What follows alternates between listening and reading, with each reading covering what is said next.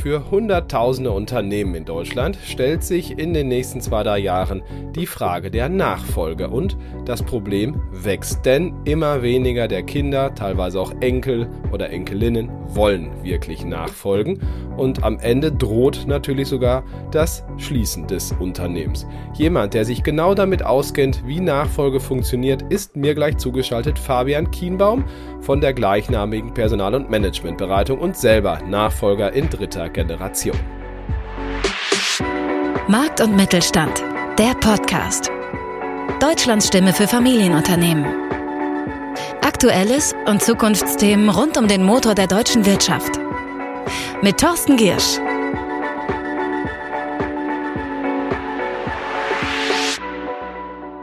Fabian Kienbaums Großvater hat nach dem Krieg per Fahrrad das Bergische Land bereist und Unternehmen beraten.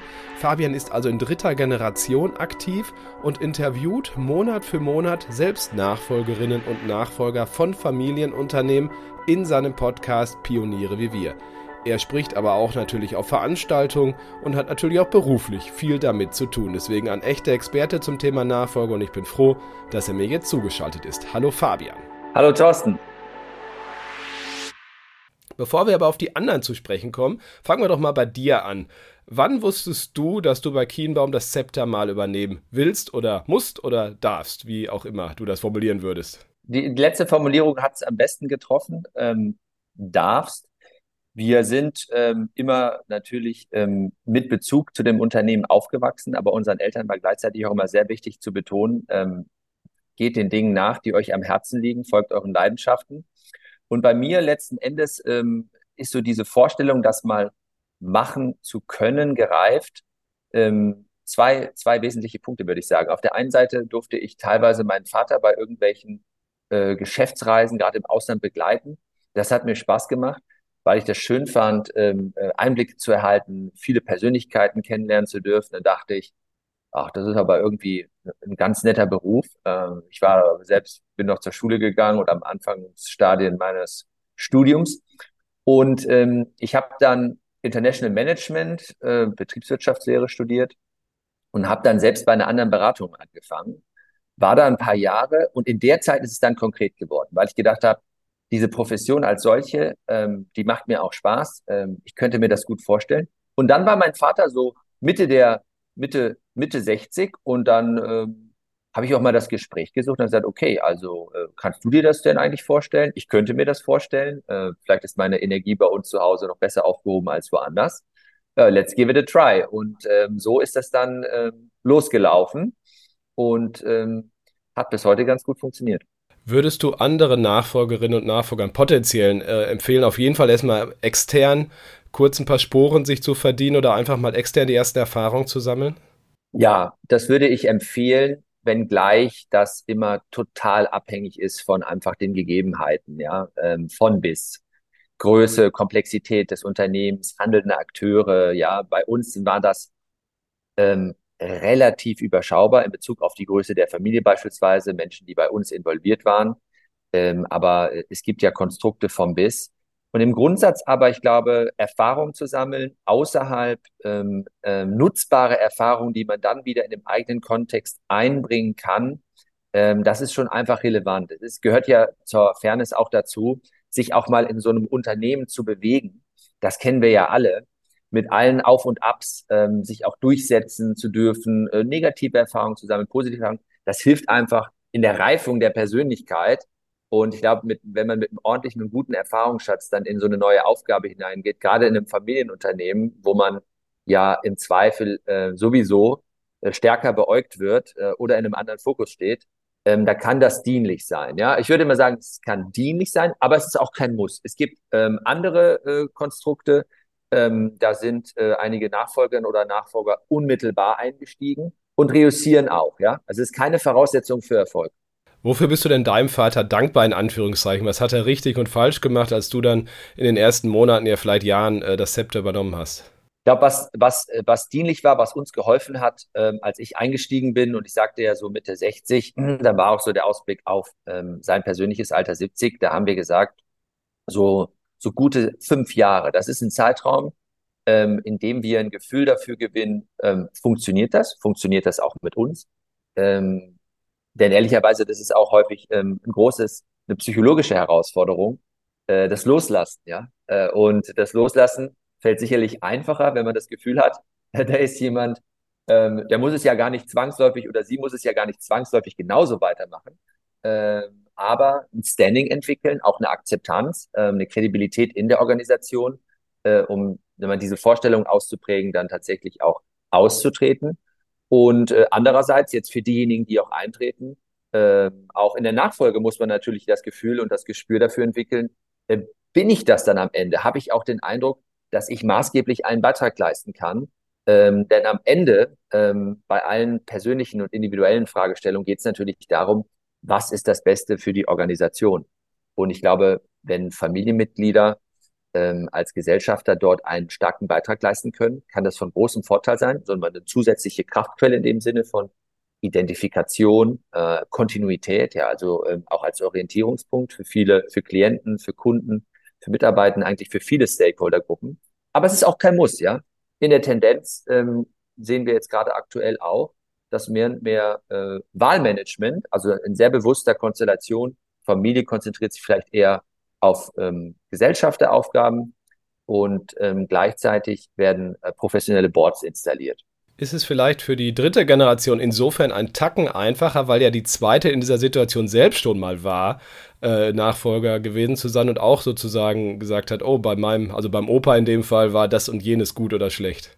Ähm, da kann ich für uns sprechen. Ich glaube retrospektiv, dass das bei uns so war, weil ich habe meinen Großvater noch kennenlernen dürfen. Das war dann der war dann tatsächlich so ein Repräsentant äh, der in Anführungsstrichen alten Schule.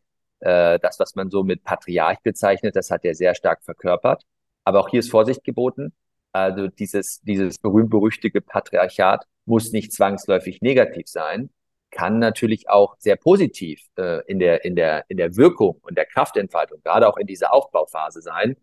Ähm, und ähm, mein Vater, ein ganz anderer Typ, hat aber sicherlich die ein oder andere Erfahrung gemacht, wo er sich sagte, ähm, das möchte er, wenn er mal in die Situation kommt, anders handhaben. Also bei uns war das so, konkretes Beispiel, mein Großvater ist damals beispielsweise operativ aus der Geschäftsführung ausgetreten, ist dann in den Beirat hinein, hat den Beirat aber als einen kontrollierenden Beirat schon mit sehr viel Machtfülle ausgestattet, äh, was meinem Vater beispielsweise dann äh, es war beiden, glaube ich, kein Dorn im Auge. Aber es war wahrscheinlich so vom Gefühl her und vom Gespür her immer eine Situation, die er nicht super fand. Äh, und deshalb war für ihn auch immer klar, wenn er mal in die Situation hineinkommt, möchte er bewusst nicht in den Beirat gehen. Ähm, das macht er heute, aber so, wie es passt als Gast. Ja, also das ist jetzt ein konkretes Beispiel. Gleichzeitig bei anderen Unternehmen, wo dann dann vielleicht schon sechste, siebte, achte oder gar zehnte Generation ist, wird sicherlich immer mal wieder Erfahrungswerte geben, ähm, die die abgebende Generation dann in Bezug auf sich selbst anders handhaben möchte. Ich hatte es am Anfang erwähnt, du interviewst in deinem Podcast äh, Nachfolgerinnen und Nachfolger. Dein Podcast heißt Pioniere wie wir. Und äh, ich weiß gar nicht, ob es jetzt 25 oder 30 waren in, in den Jahren schon. Ähm, ich weiß, jeder Fall ist individuell, aber gibt es so gewisse Muster, die du immer wieder hörst, wo du sagst, oh, dann gelingt die Nachfolge mit höherer Wahrscheinlichkeit? Ja, das gibt es schon. Ähm es ist genau wie du sagst, ähm, immer sehr individuell. Ähm, was sich empfiehlt, was wir beobachten, was wir auch selbst gemacht haben, ist auf jeden Fall, sich begleiten zu lassen in dieser Phase, weil da ja viele Dimensionen zusammenkommen, ja. Also das Thema insbesondere natürlich Unternehmen, Familie, aber auch grundsätzliche Fragestellungen in Bezug auf das Thema langfristige Vermögensgestaltung beispielsweise. Das ist ja teilweise überlappend, wenn man sich das jetzt mal in so einem Kreismodell vorstellt um nur einige Dimensionen zu nennen. Und das für sich mal geordnet zu haben, ähm, ist von großem Wert. Wir hatten jetzt beispielsweise einen Punkt schon mal besprochen. Wenn eine Familie oder eine Gesellschafterstruktur dorthin kommt, zu sagen, wir haben jemand identifiziert, ähm, auch das kann man professionell begleiten lassen. Stell dir eine Großfamilie vor, wo es potenziell viele Kandidatinnen und Kandidaten gibt. Wer trifft am Ende die Entscheidung? Wie kommt man dahin? Auch diese Wege beispielsweise zu beschreiben sei es ähm, das Mandat für die Berufung liegt äh, in einem Beirat, der maßgeblich extern besetzt ist, ja, um da auch bewusst nicht irgendwie Parteien oder Lageeindrücke entstehen zu lassen. Ist ja häufig mit hoher Sensibilität versehen, wenn man sich beispielsweise vorstellt, es operieren mehrere Stämme oder Zweige oder Familien, die sich vielleicht auch gar nicht so eng sind oder ähm, grün. Das kommt ja immer mal wieder vor.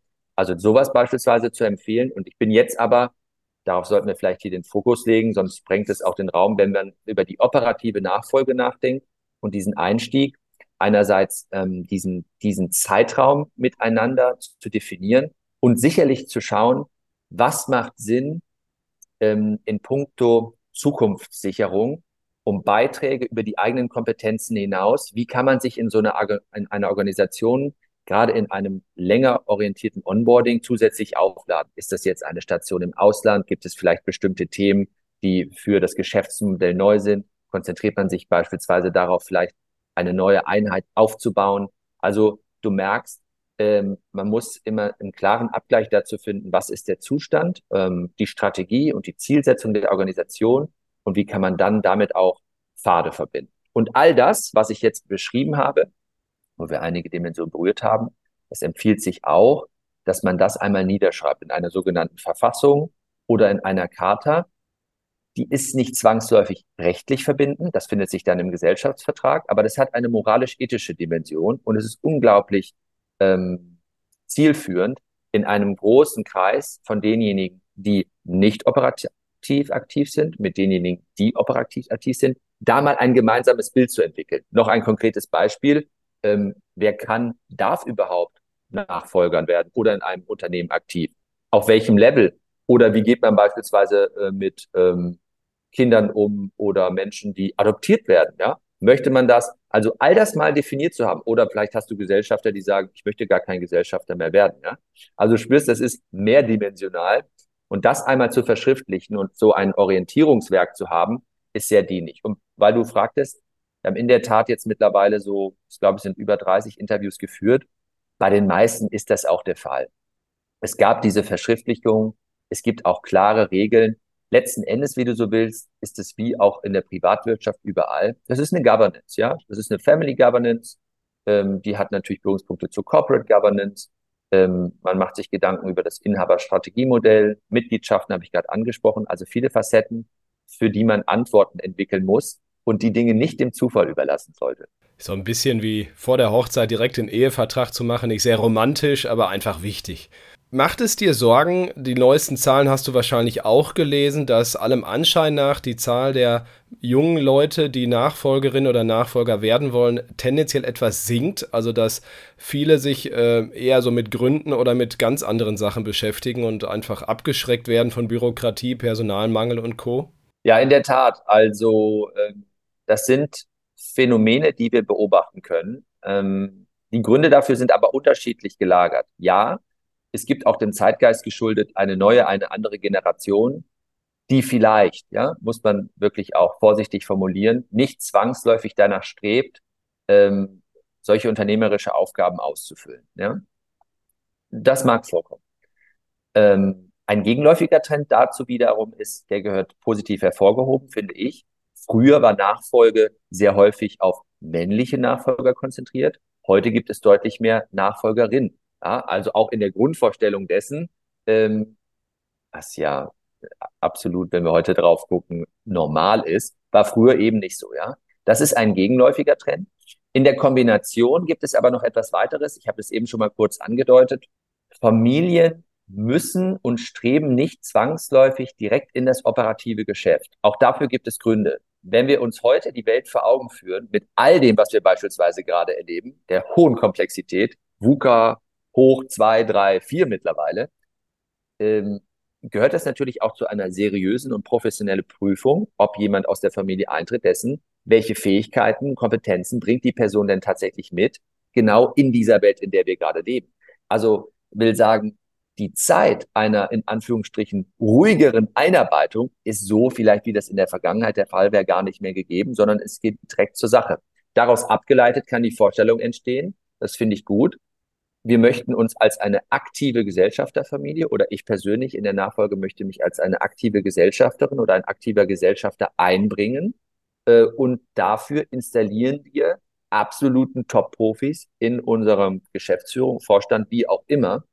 Und teilweise sehen wir auch, finde ich auch ein interessantes Modell, dass sich die Governance äh, dahingehend verändert, wie die Schweizer das mit dem Verwaltungsrat handhaben, wo ja die Nähe zum Geschäft deutlich näher ist ähm, und gleichzeitig die Rollenverteilung trotzdem klar. Ja, also das mal ähm, in, in, in einer Kurzzusammenfassung dessen, was wir sehen. Hm, wir haben noch nicht mitbekommen, dass ähm, jetzt bei größeren Familienunternehmen das tatsächlich ein großes Problem ist. Aber du hast absolut recht, bei kleineren Familienunternehmen, auch gerade äh, vielleicht handwerklich orientierten Betrieben, ist das ein Riesenthema. Und dort sehen wir ja auch verstärkt, dass ähm, Menschen, die die Verantwortung abgeben, zwangsläufig nicht aus der eigenen Familie Nachfolgerinnen, Nachfolgerin finden äh, und ähm, viele Unternehmen entweder zusammengekauft werden, ja, oder teilweise auch äh, Geschäftsaufgaben erfolgen. Genau, weil bei der Größe kommt Private Equity noch nicht zum Tragen und auch keine Chinesen, die aufkaufen. Das, da droht halt das aus, das muss man in der Form sagen. Fabian, vielen, vielen Dank für die vielen Informationen. Ich habe äh, mal wieder viel gelernt. Ihr, liebe Hörerinnen und Hörer, auch Ihnen vielen Dank. Sie haben gemerkt, dass Fabian und ich uns duzen. Wir kennen uns schon lange. Ich habe ja auch mal bei Chiembaum gearbeitet, war nicht immer nur Journalist. Äh, das sei an der Stelle nochmal erwähnt. Danke Fabian nochmal und ich würde sagen, bleiben Sie gesund und erfolgreich, liebe Hörerinnen und Hörer, bis nächsten Freitag. Tschüss. Das war Markt und Mittelstand, der Podcast. Wir hören uns nächsten Freitag wieder auf markt- und-mittelstand.de.